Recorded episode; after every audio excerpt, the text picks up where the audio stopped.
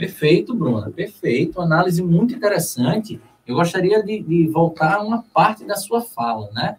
Que está voltado à questão da insegurança, a questão essencialmente da violência urbana, e claro, né? Por que não dizermos assim, associando ao Brasil atual, a, a forma como o crime organizado se transformou quase num, num, numa alternativa ao Estado em determinadas regiões do nosso país, né, uhum. Bruna?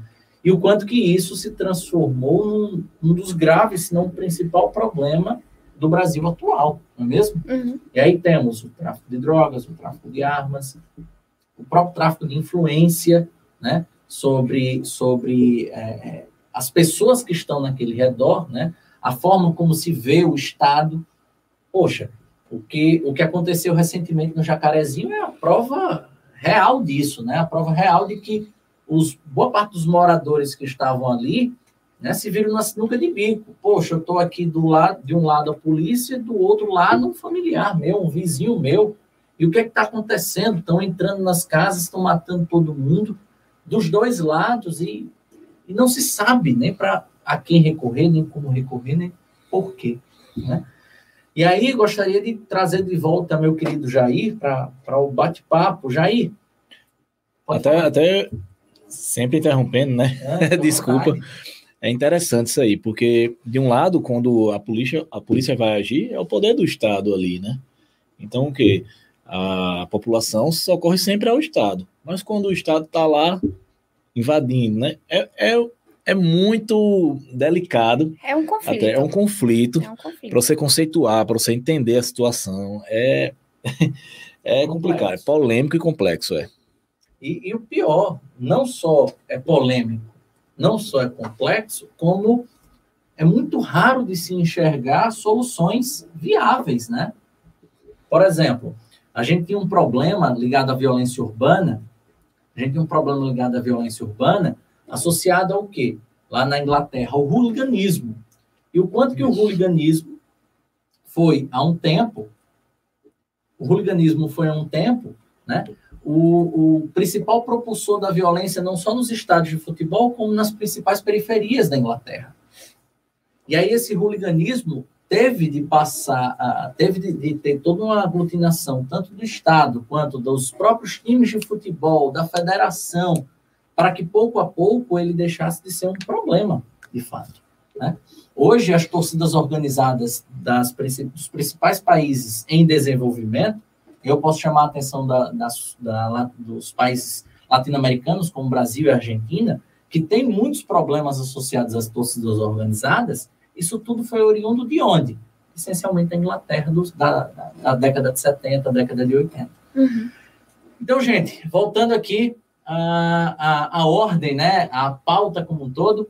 Aí, meu querido, a questão da urbanização e do urbanismo nos lembra essencialmente um outro tema importante, um tema que você domina muito, que é a questão das obras públicas.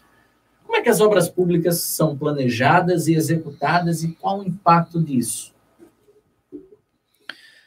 Mais outro tema que é polêmico, porque quando a gente vai tratar de obra pública, a gente trata também de reordenamento também de, como a professora Bruna falou, de fluxo de pessoas, de escoamento. É o ir e vir, né? E para a gente conseguir realizar uma obra pública, às vezes a gente tem que fazer desapropriações. Então, o quê? Desapropriações de imóveis privados. A gente vai mexer na vida privada de alguém, entendeu? E sempre o privado quer, como eu disse, se defender, se resguardar, não é? Então, o quê? As obras públicas são importantes são relevantes demais, não só quando eu digo sobre o fluxo de pessoas, mas obras públicas até sanitárias. Se a gente for pegar e voltar lá para lá a época do Império do Brasil, certo? Para o século XIX, a gente vai ver que existiam sim obras públicas sanitárias, certo? Referentes ao Rio de Janeiro. Você pode ver lá, historicamente, você pode pesquisar, se eu não me engano, tem até um site que é um site que reúne informações da época sobre obras públicas, sobre engenheiros, e, e todas essas questões. É um começo de uma urbanização das primeiras cidades do Brasil né, que sofreram esse processo. Né? Então, o que? É, até é interessante, quando a gente estava discutindo aqui sobre outros temas, sobre é, urbanização, cidades organizadas inteligentes, é uma cidade que é inteligente até hoje é Brasília, mas só que Brasília cresceu tanto que cresceu o seu entorno. O seu entorno, que hoje em dia é desordenado. Mas a ideia inicial na década, na década de 60 era uma Brasília organizada, era o plano piloto lá, tudo organizado, todos os seus anéis viários, todo o fluxo de pessoas, as quadras, os loteamentos, né? É, a própria arquitetura que chamava muita atenção. própria né? arquitetura, é.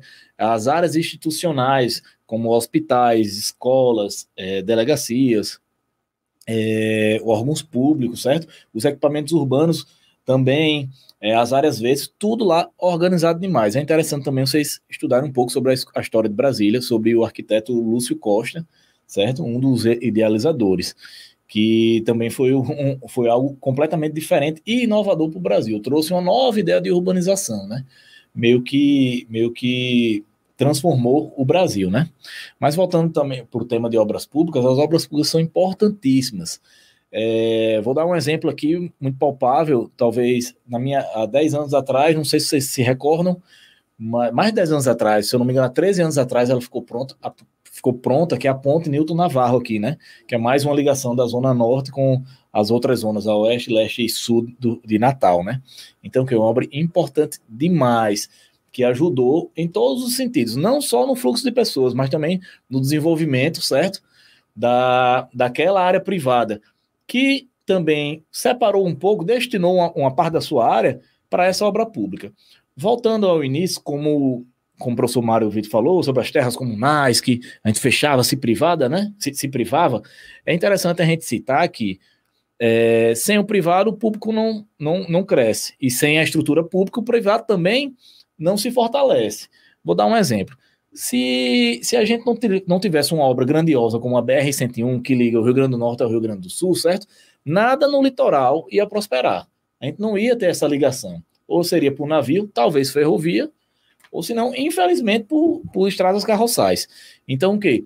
Essas obras modificaram o Brasil e criaram uma urbanização maior ainda, certo? Litorânea. Se você percebeu, as, as principais capitais do Brasil ficam no litoral.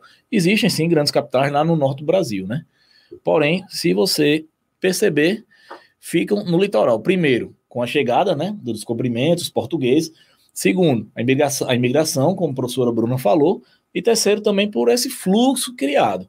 Então, o que? É uma outra importante obra pública, né, que traz diversos benefícios. Falei um pouco sobre a questão do urbanismo e a vida urbana. Estou aqui para convidar vocês que assistiram a esse corte a assistir todo o conteúdo que nós trabalhamos junto com o Dr. Jair e o professor Mário Vitor se inscreve no canal e não esqueça, todas as quintas-feiras estaremos pontualmente às 19 horas assistindo aos debates que o Redação 360 e na Reta no Enem vão promover para a gente com muitos temas interdisciplinares para nossa construção intelectual. Muito obrigada, anotem, não esqueçam os melhores argumentos e escrevam.